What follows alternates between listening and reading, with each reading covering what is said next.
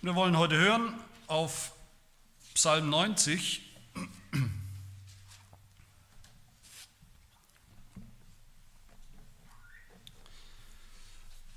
Den Psalm Moses, Psalm 90.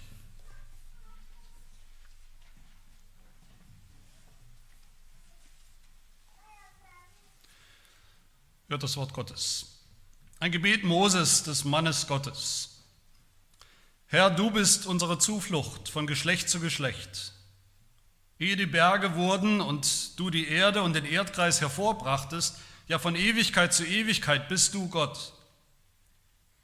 Du lässt den Menschen zum Staub zurückkehren und sprichst, kehrt zurück, ihr Menschenkinder.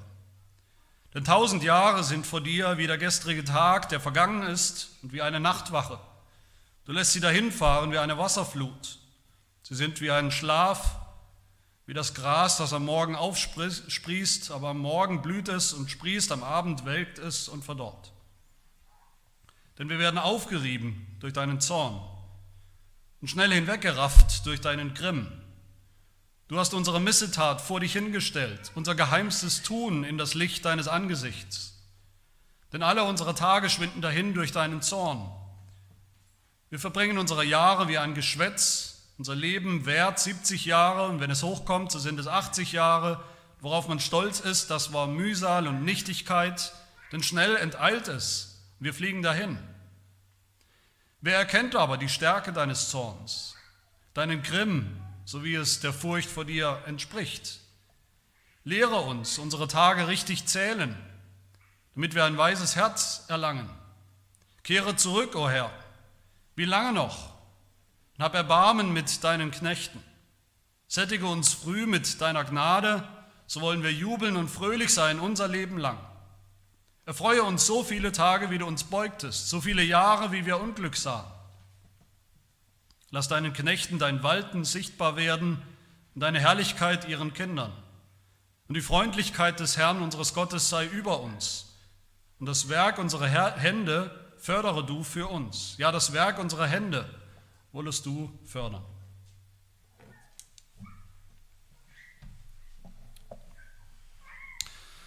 Heute ist, wie wir alle wissen, der Neujahrstag und wie jedes Jahr ist dieser Jahreswechsel auch dieses Mal wieder eine Zeit, wo irgendwie alle Menschen mehr oder weniger automatisch so ein bisschen feierlich werden und nachdenklich werden über ihr Leben, nachdenklich vielleicht über das neue Jahr, was da möglicherweise auf uns zukommt, was wir geplant haben, was wir vorhaben, was wir uns wünschen oder vornehmen für das neue Jahr.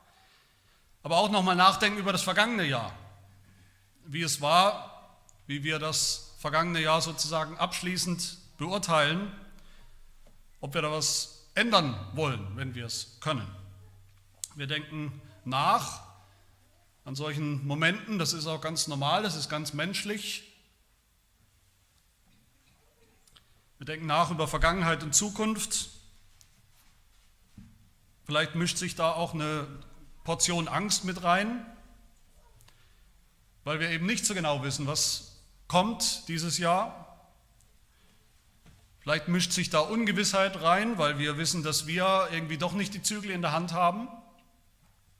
Vielleicht auch das Gefühl, dass irgendwie alles sehr schnell geht, dass irgendwie alles an uns vorbeifliegt, die Zeit an uns vorüberfliegt. Wir denken nach über unsere Zeit, unser Leben, unsere Lebenszeit. Und da ist das sicher eine, eine, gute Gelegenheit, dass wir mitten in diesem Wechsel, in diesem Jahreswechsel nachdenken, auch über die Ewigkeit. Das tun ja nicht wir allein, das tun nicht allein, das ist nicht allein das Geschäft von Christen, das tun auch Nichtchristen. Nachdenken über die Ewigkeit und das Verhältnis zu unserer Zeit, zu unserem Leben. Aber natürlich könnte man sagen, sollten wir das eigentlich ganz besonders tun als Christen. Aber wir tun es oft oder oft genug oder zu oft auch nicht. Dabei ist Ewigkeit vielleicht das Hauptthema, das Hauptgeschäft der Christen. Mehr als 600 Mal spricht die Bibel von ewig, von Ewigkeit. Das ist ohne Zweifel ein zentraler Gedanke im Wort Gottes.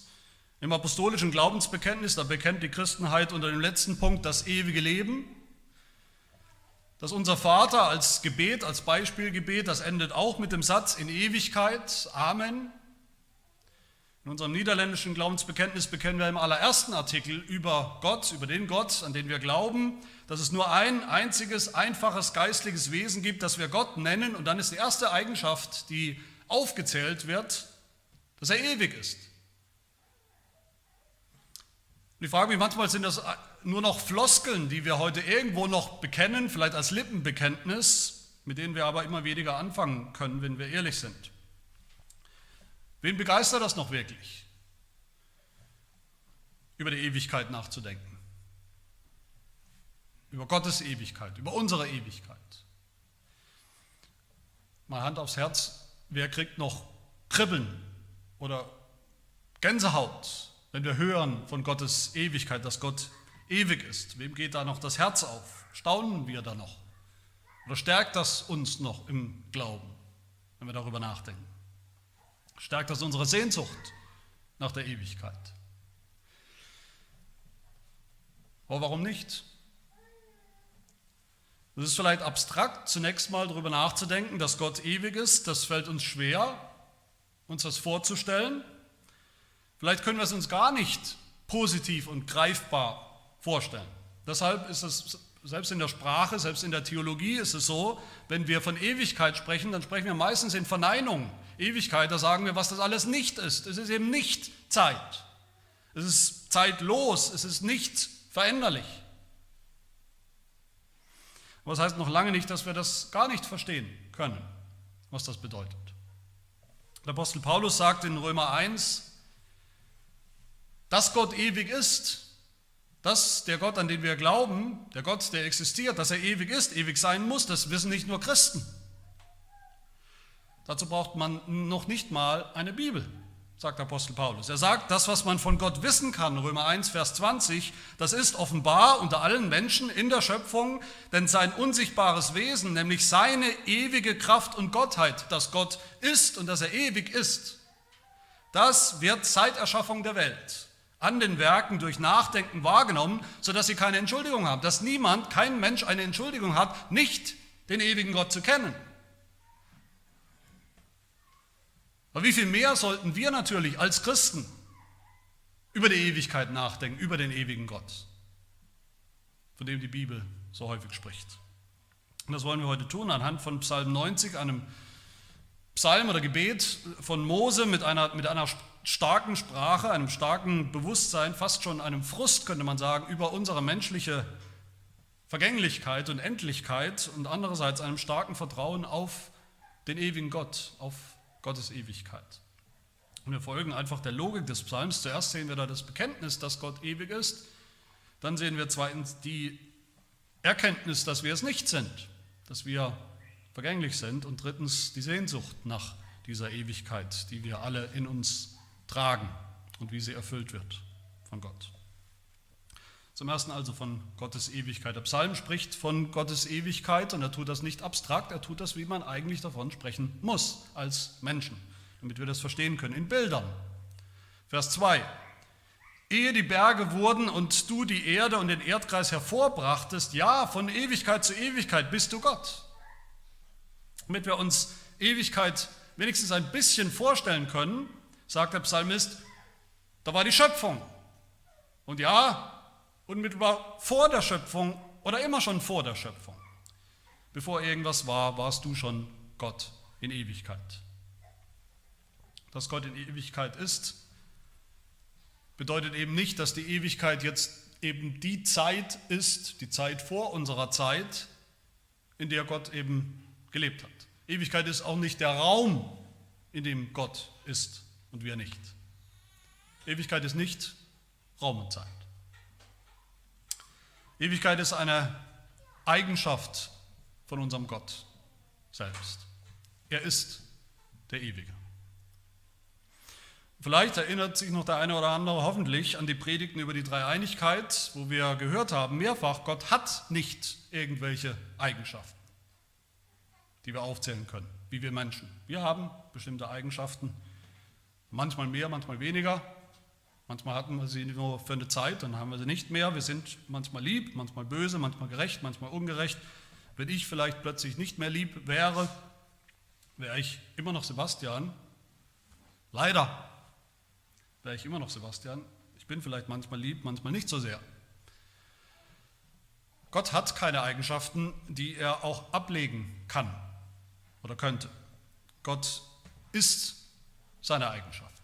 Seine Eigenschaften beschreiben ihn, wie er durch und durch ist.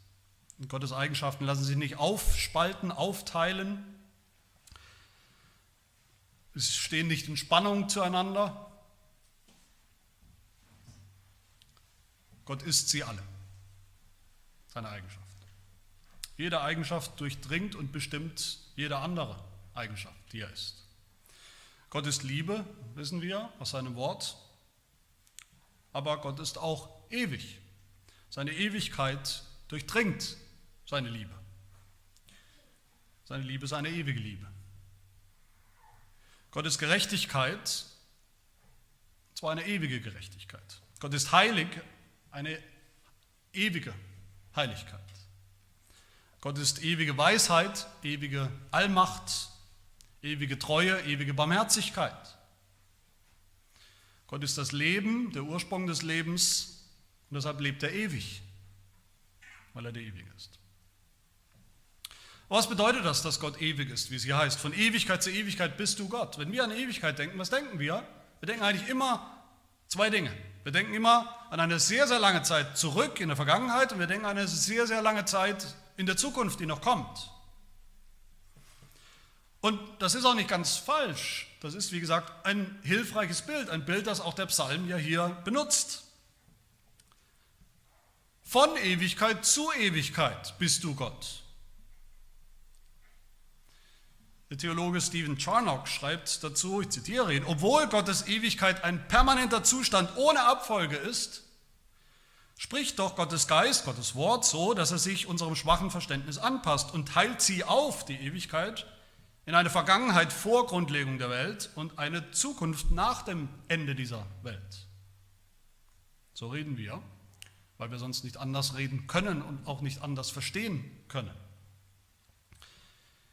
Aber Ewigkeit ist für Gott nicht einfach eine sehr, sehr, sehr lange, unvorstellbar lange Zeit.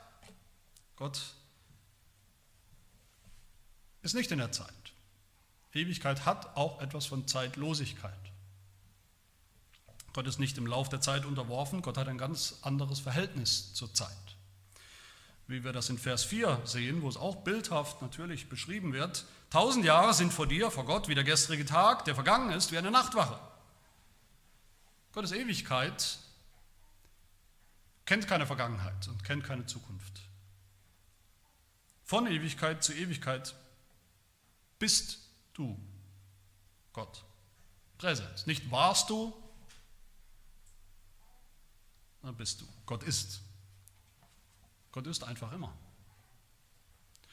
Genau genommen steht da im Hebräischen überhaupt kein Verb. Da steht nicht bist du, da steht wörtlich von Ewigkeit zu Ewigkeit du Gott.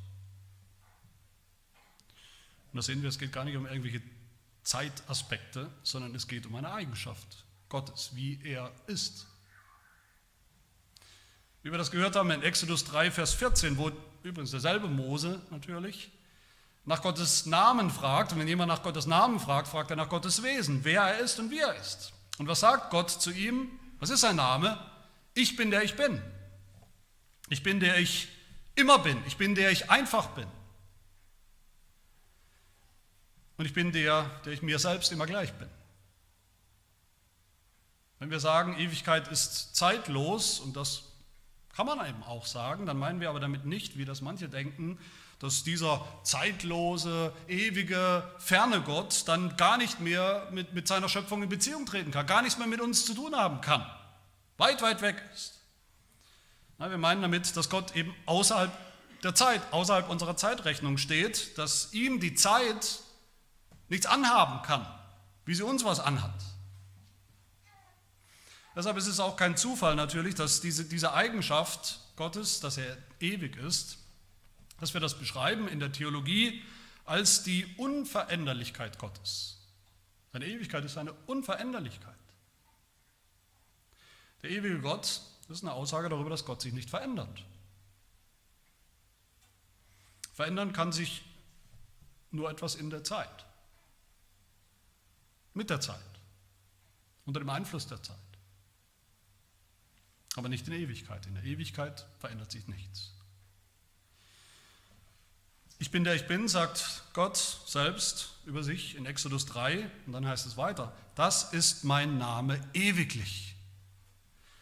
Ja, das ist der Name, mit dem ihr an mich gedenken sollt von Geschlecht zu Geschlecht.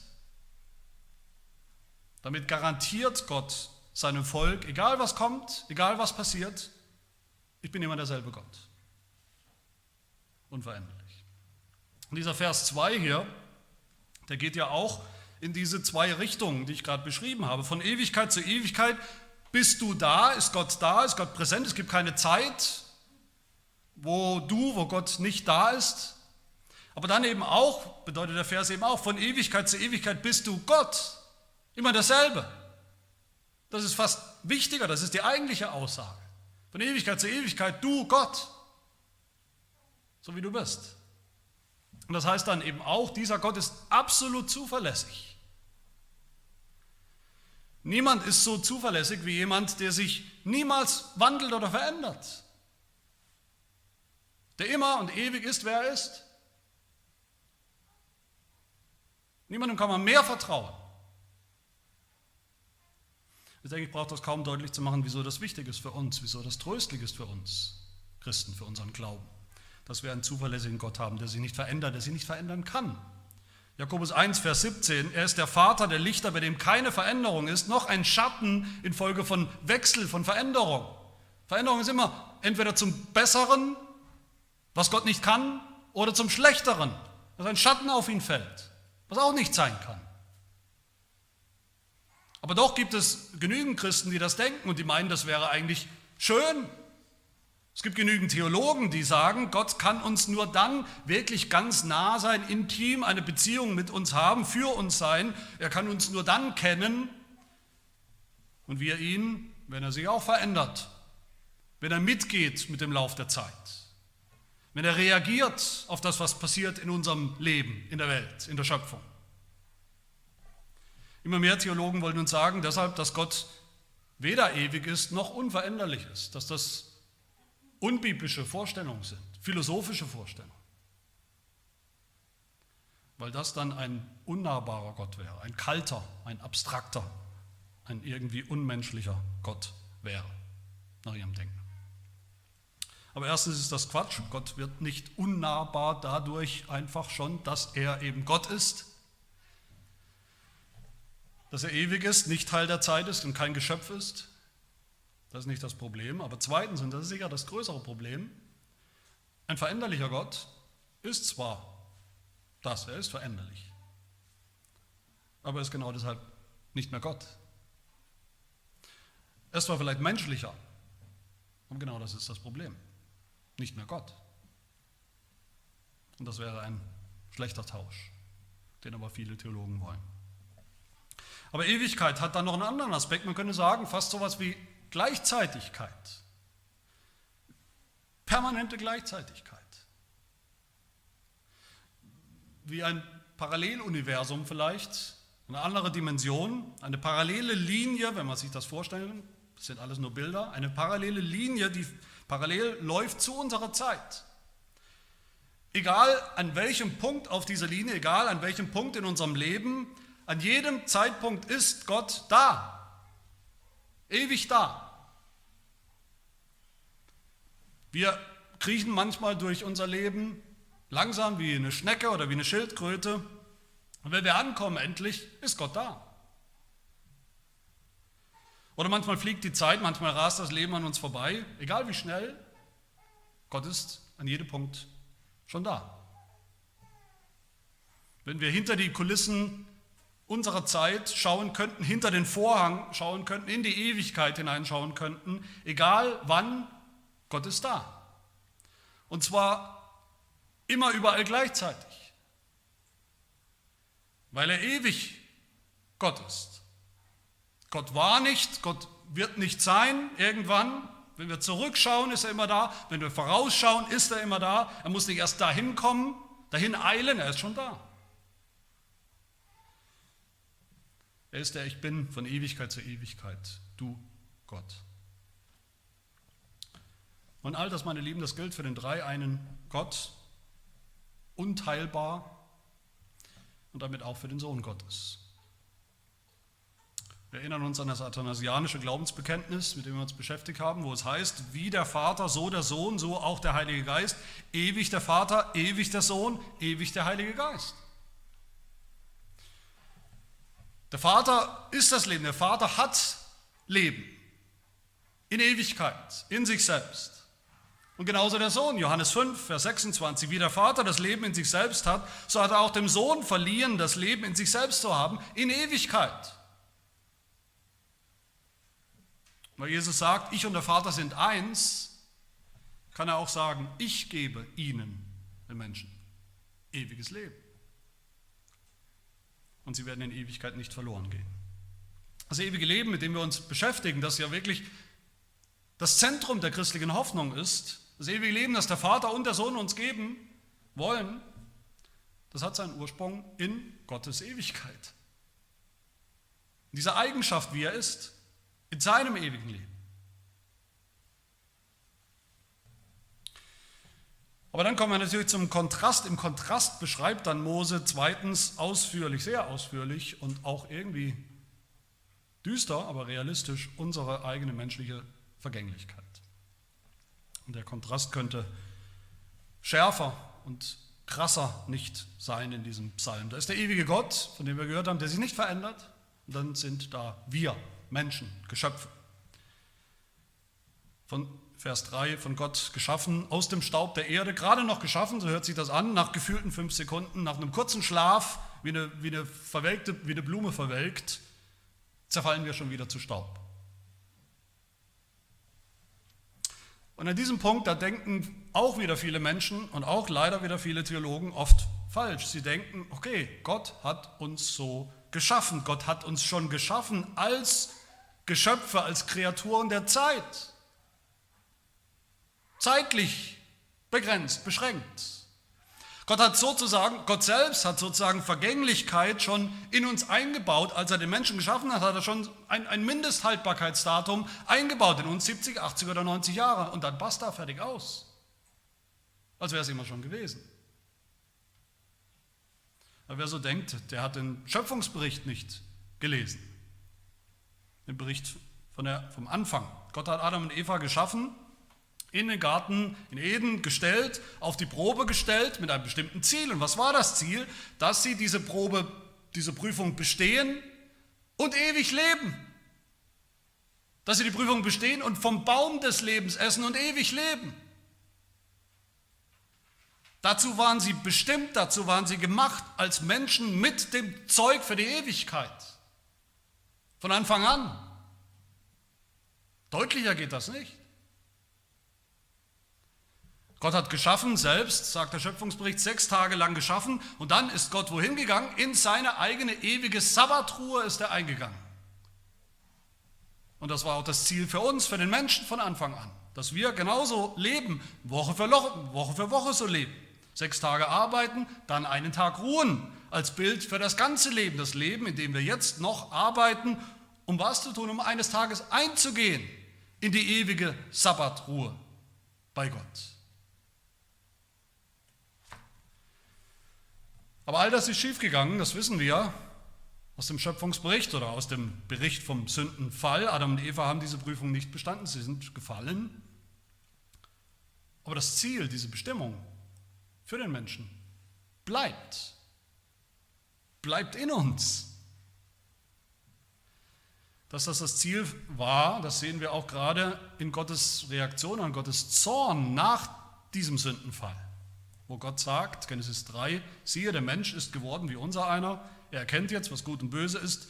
Nun aber, sagt Gott, nun aber, dass er bloß nicht seine Hand ausstreckt und auch vom Baum des Lebens nimmt und isst und ewig lebt.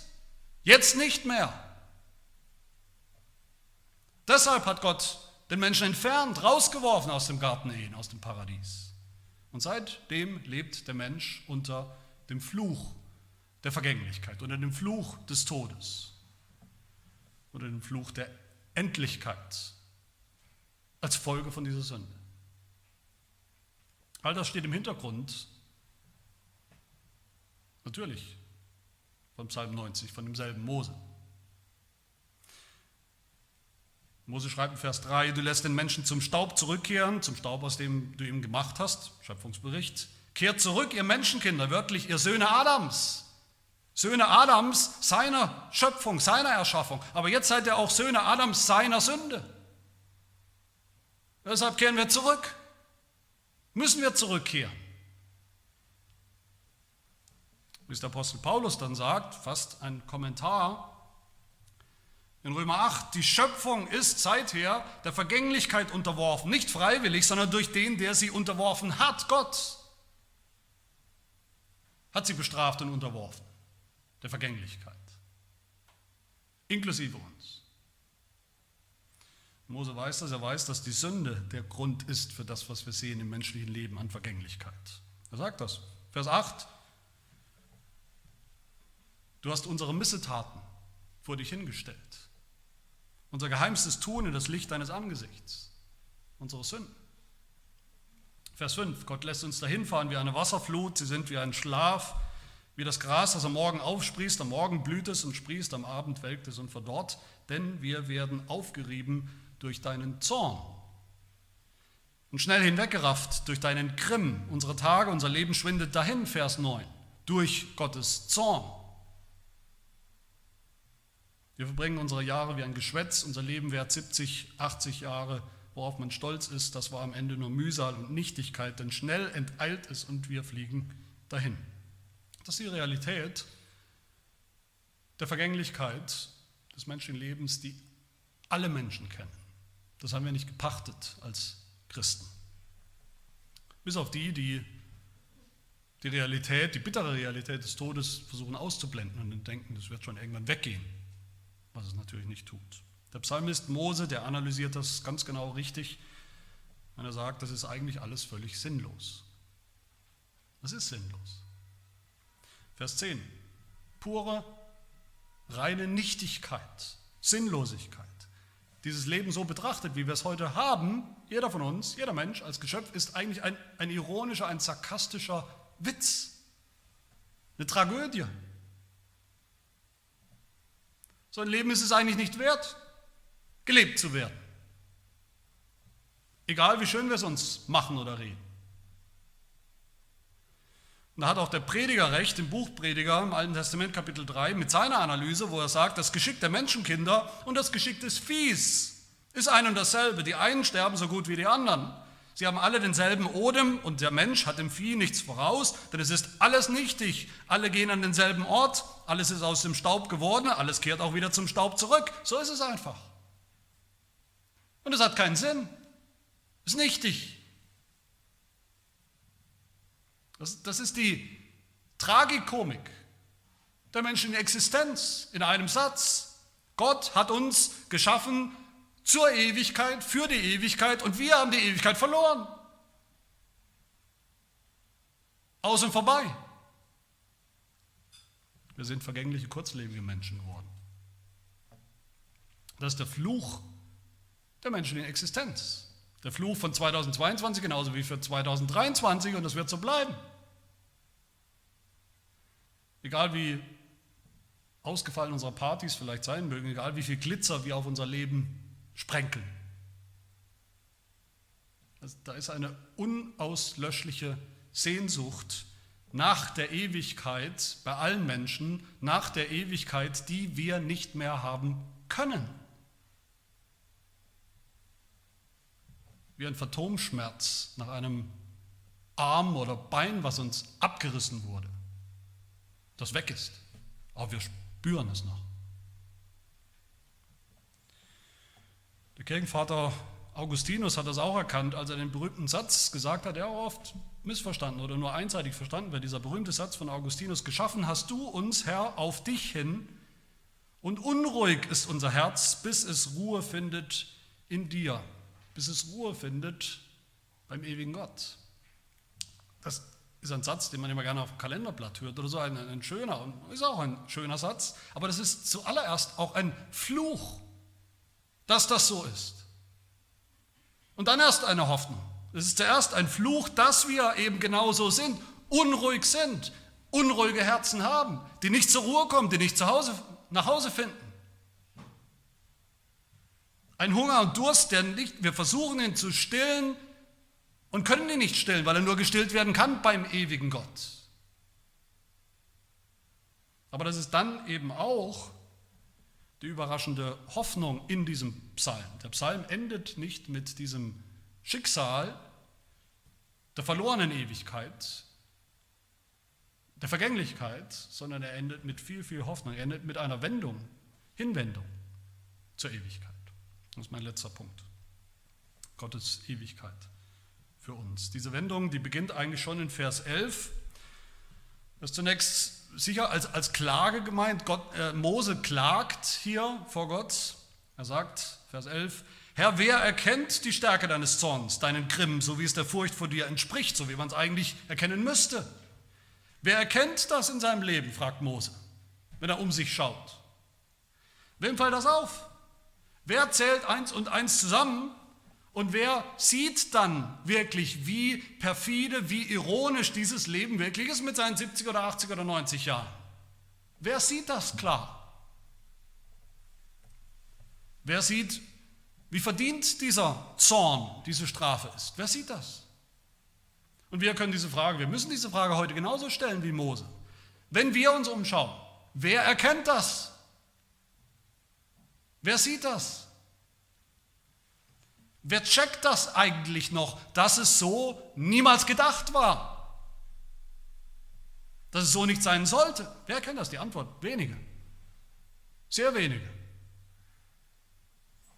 Die meisten denken, das ist ganz normal. Aber in diesem Vers liegt, wie gesagt, auch eine Hoffnung. Wer es erkennt, vielleicht wenige, aber immerhin, wer es erkennt. Wer in, all, wer, wer in dieser Vergänglichkeit, die nun mal Fakt ist,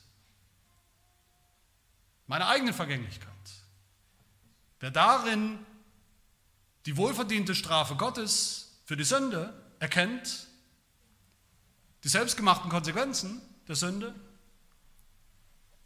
für den kann sich diese völlige Sinnlosigkeit, Nichtigkeit dieses Lebens auflösen einen Sinn ergeben. Der kann zu Vers 12 gehen sozusagen oder finden.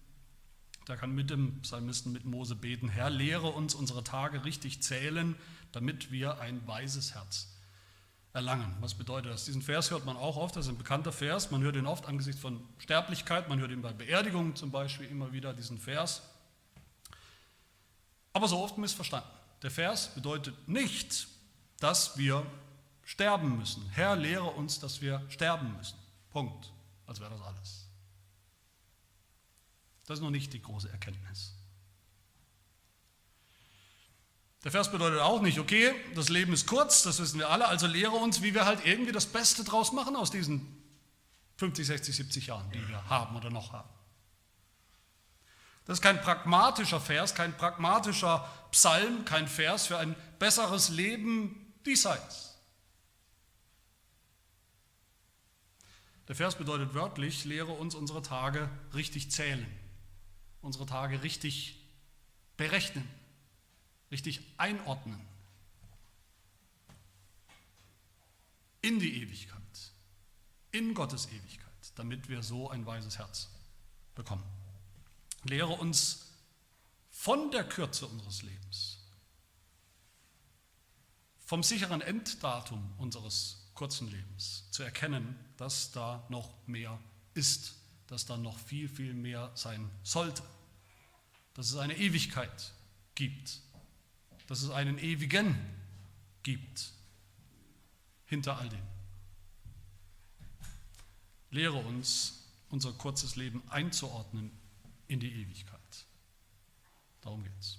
Das ist die Weisheit, von der Mosia spricht. Weisheit bedeutet, richtig zu leben, im Licht der Wirklichkeit, im Licht der Dinge, wie sie wirklich sind, wie wir wirklich sind, als Sünder, sterblich und wie Gott wirklich ist, der Ewige. Ein weises Herz, könnte man sagen, schaut in zwei Richtungen gleichzeitig. Ein weises Herz schielt sozusagen. Es schielt, es schaut in zwei Richtungen. Es schaut auf unsere eigene Vergänglichkeit und Endlichkeit immer wieder mit einem guten und ehrlichen und, und, und realistischen Blick, wie es wirklich ist, wie es aussieht. Und es schaut dann aber auch gleichzeitig in Gottes Ewigkeit mit Sehnsucht, dass wir die wiederfinden. Und das ist die allererste Erkenntnis, die wir brauchen, die Erkenntnis von unserer Sünde und ihren Folgen bis hinein in unsere Vergänglichkeit.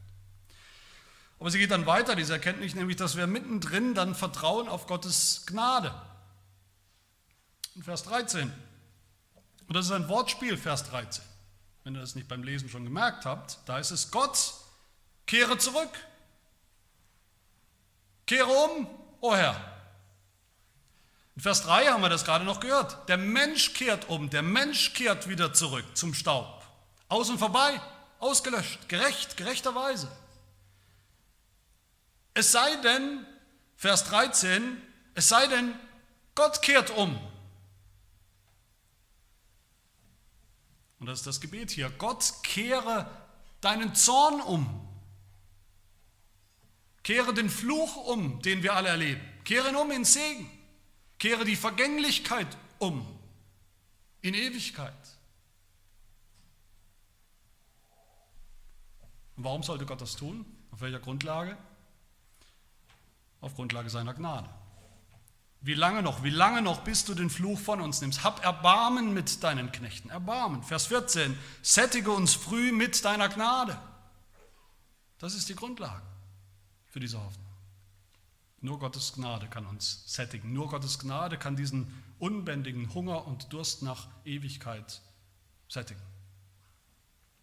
Und wenn er es tut, sagt Mose weiter, wenn er uns früh früh in diesem Leben sättigt, so wollen wir jubeln und fröhlich sein unser ganzes Leben lang, unser kurzes Leben lang, sagt Mose.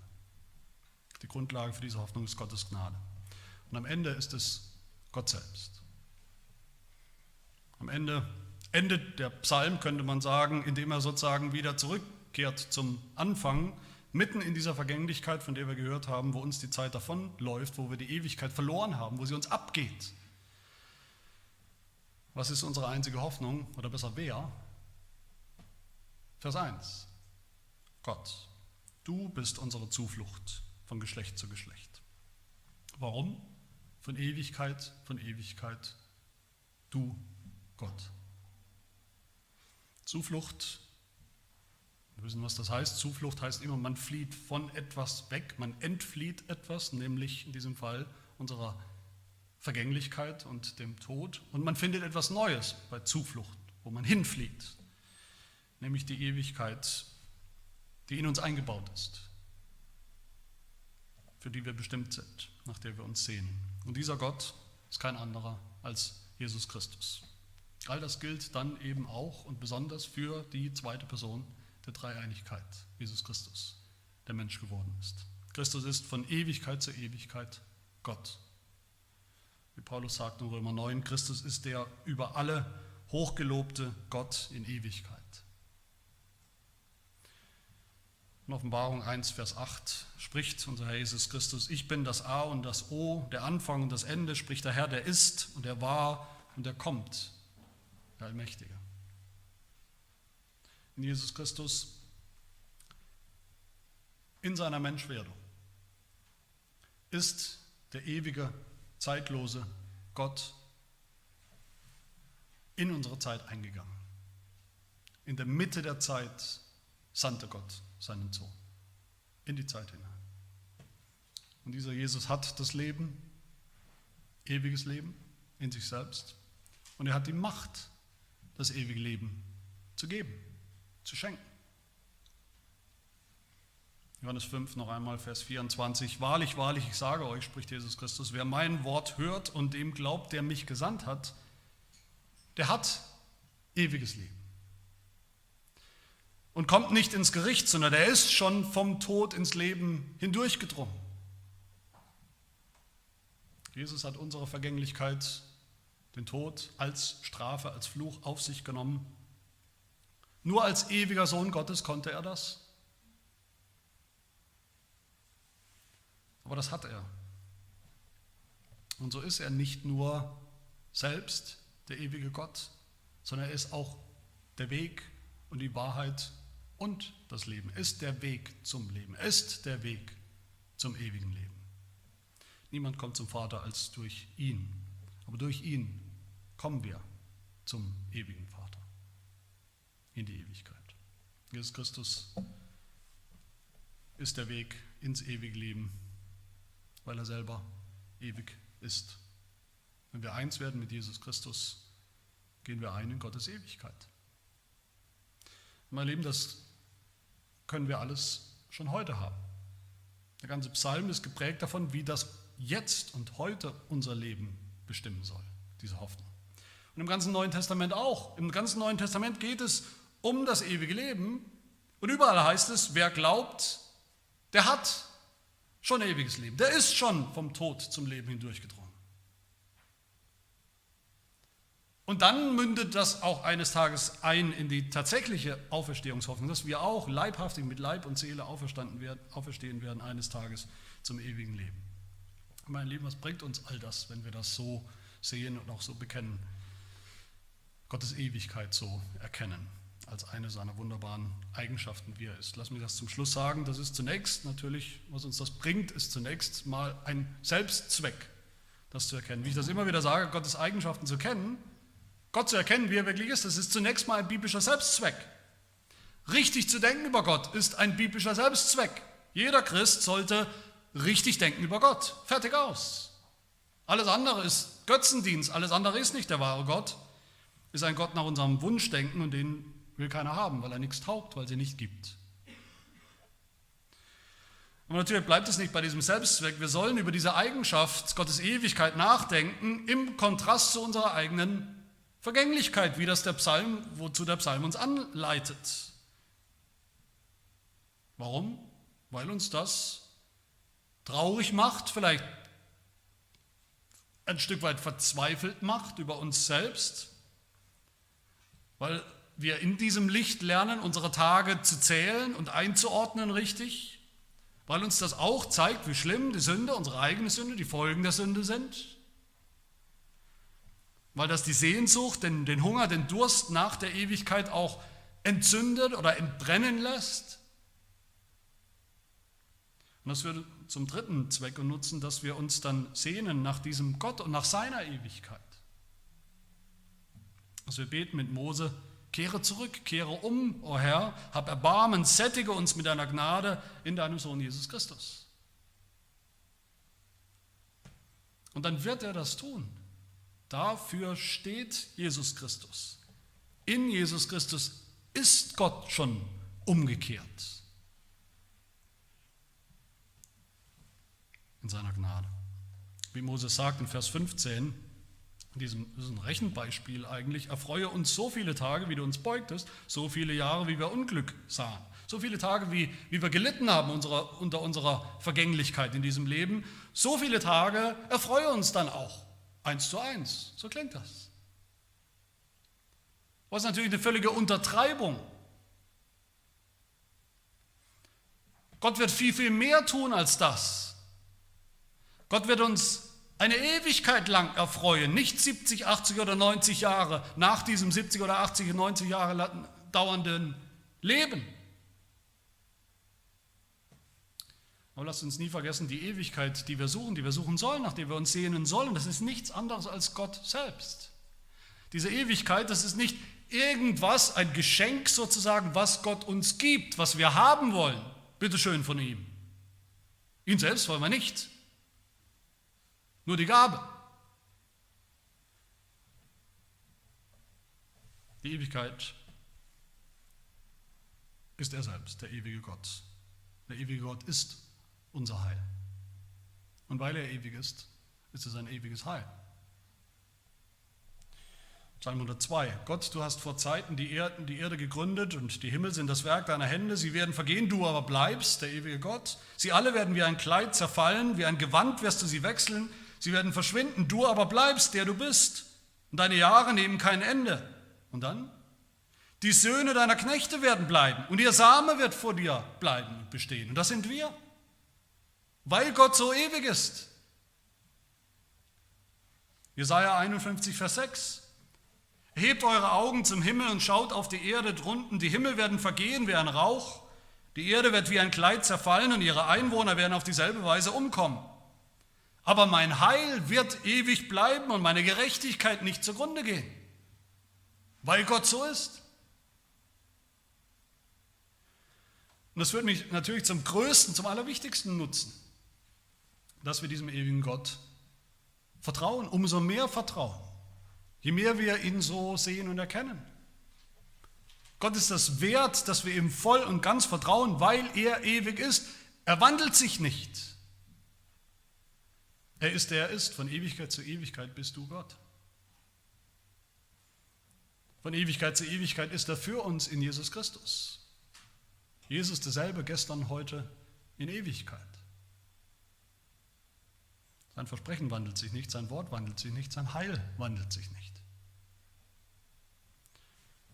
Und zum Abschluss noch kurz der letzte Nutzen, den man fast überlesen könnte.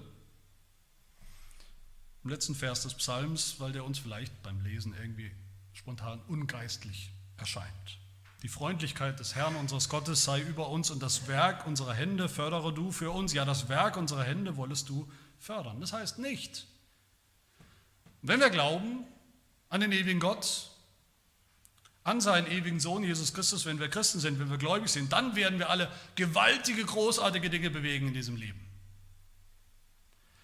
Dann werden wir ein großes Vermächtnis haben, dann wird uns die Nachwelt nicht vergessen.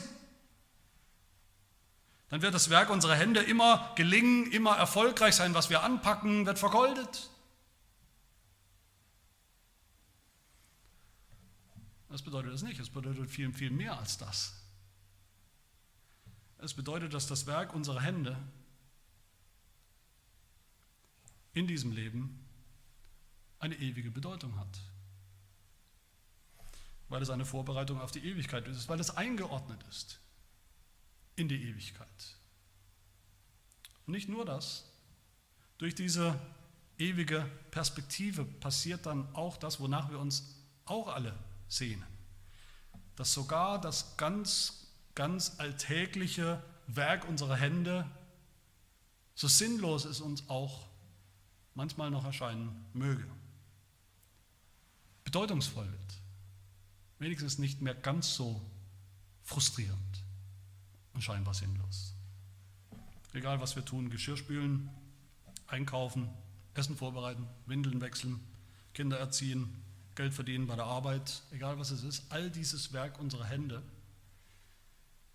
wird Gott fördern, weil es ultimativ eine ewige Bedeutung hat vor ihm. Lasst uns so lernen, wie der Psalmist es betet, lasst uns so lernen, auch in diesem Jahr 2023 unsere Tage richtig zu zählen, selbst den Alltag, die Alltage, die Arbeitstage zu zählen, einzuordnen in Gottes Ewigkeit, damit wir ein weises Herz bekommen. Ein Herz, das gesättigt ist von Gottes Gnade in Jesus Christus, wie er umgekehrt ist von seinem Zorn in Jesus Christus, das gesättigt ist von der Hoffnung auf die Ewigkeit, auf Gottes Ewigkeit. Ein Herz, das alles sieht im Licht der Ewigkeit, bis wir eines Tages selbst endgültig in sie eingehen, in diese Dimension, die wir heute nur im Glauben erfassen können, nach der wir uns sehnen, die wir dann aber eines Tages sehen werden in Ewigkeit.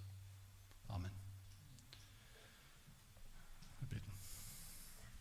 Unser ewiger Vater, wir danken dir, dass du uns gemacht hast mit dem, mit dem Ausblick, mit dem Ziel der Hoffnung auf die Herrlichkeit, auf die, auf die Ewigkeit bei dir.